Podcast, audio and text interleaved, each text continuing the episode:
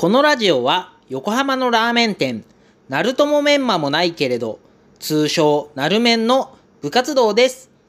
今日も営業終了後に録音しています。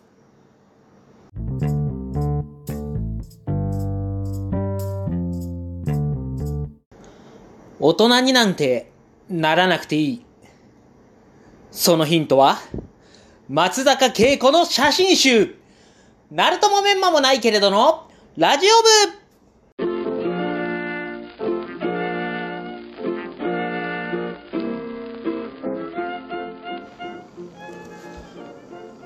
いやー、この前久しぶりになんかお、お風呂に入りながら、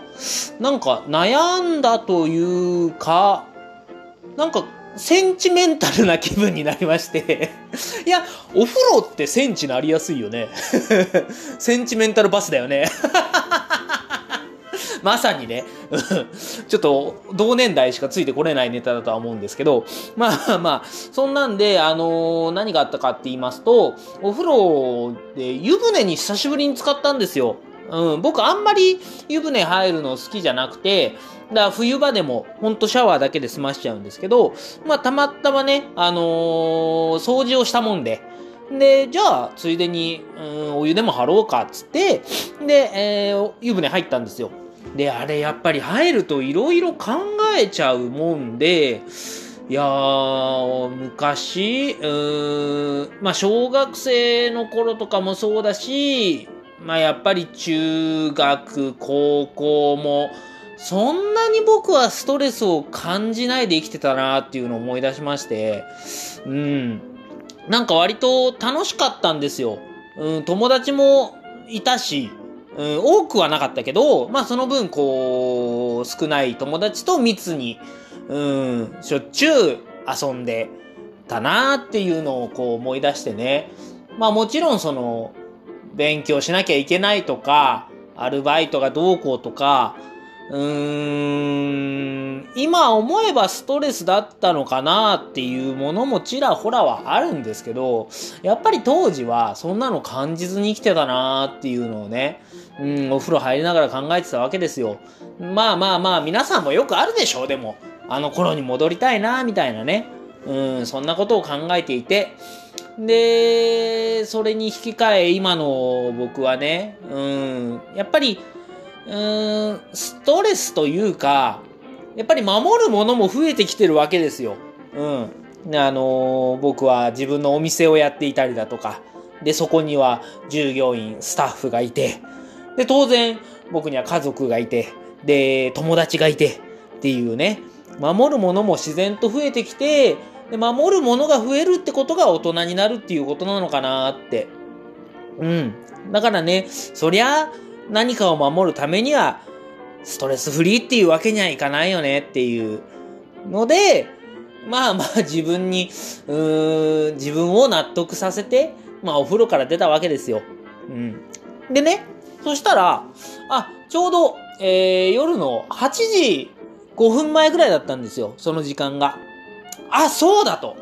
今日は、あの、奥田民生さんが、簡単テレタビレっていうタイトルで、YouTube の配信をしてくれる日だ。その時刻が8時。もうドンピシャだって。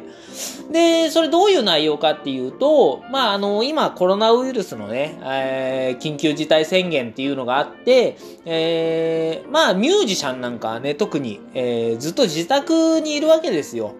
なので、えーっと、なんていうのかな、うーん、インターネットっていうか、あの、あれ、なんて言ったっけ、テレビ電話みたいなので、えー友達のアーティストと、ちょっと何かやろうかっていうのを奥田民生さんが、こう、た、企んでというかね、企画してくれて、で、えーそれの、えー録画して編集したものを、こう、8時から、えー配信するっていう話だったんですよ。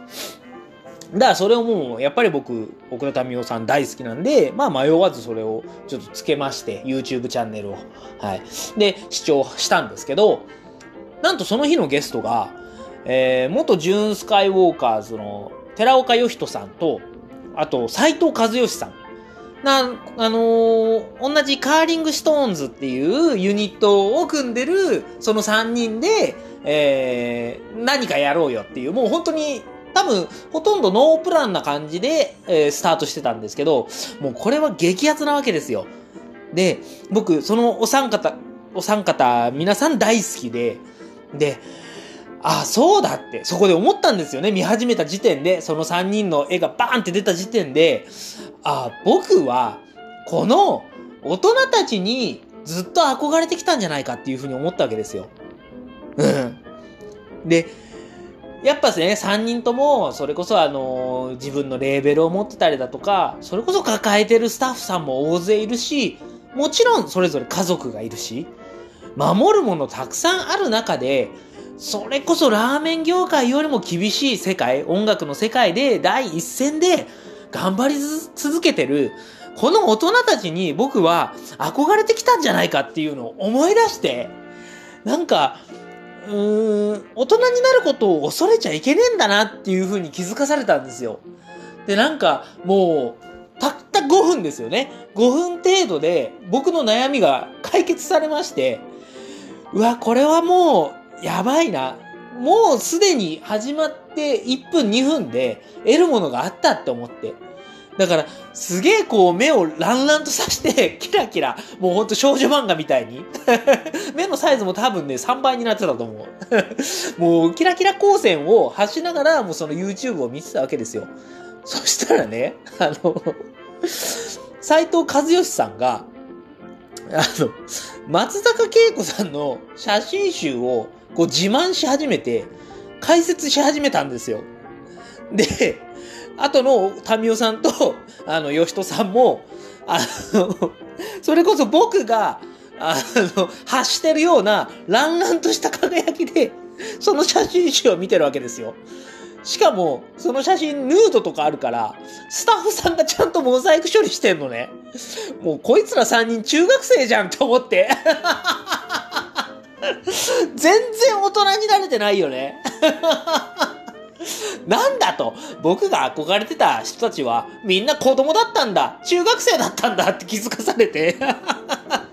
もうね、悩むのをやめました。はい。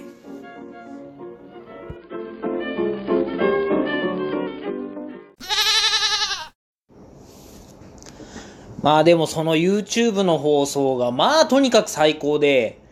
演奏もあったんですよ。あの、斎藤和義さんが、あのーあ、歩いて帰ろう。うん。あの、前、昔、ポンキッキーズの主題歌だった。あれを弾き語ってくれたりとか、タミオさんが恋のかけらっていう、これまた僕が大好きなね、曲をやってくれたりだとかで、まあ、最高。ほんとよくって。で、その番組が30分ぐらいだったんですけど、もう全然足らないわけですよ。こっちからしたら。もうなんならこう、何？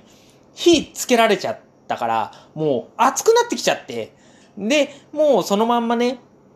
そうだ、斎藤和義さん聞きてえなと思って、こう優しくなりたいっていうね、これまた僕の大好きな曲を聴いてたんですよ。で、そこで僕、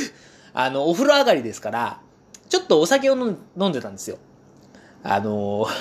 斎藤和義さんの優しくなりたいに、ハイボールとしめ鯖がマジで合います。いや、もうね、僕ね、発見しましたよ。あの、ハイボールとしめ鯖は、曲を3倍良くさせるね。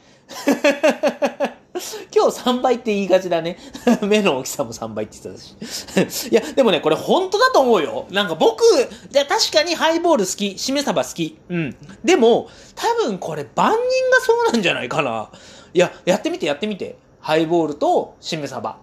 食べながら、飲みながら、曲を聴くと3倍良くなる。いや、これマジだから。いや、でもね、なんかその流れでいろいろね、夏メロなんかを聞いちゃいましたね。あのー、グレイとかね、うん、えー、ディーンとかね、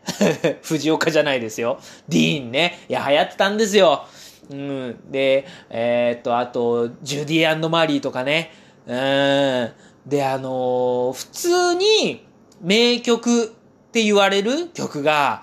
あの、見返してみると、結構アニメソングだったりするんですよね。だからそれがすげえなって思っちゃって。うん。いやー、本当にいい時間でしたね、久しぶりに。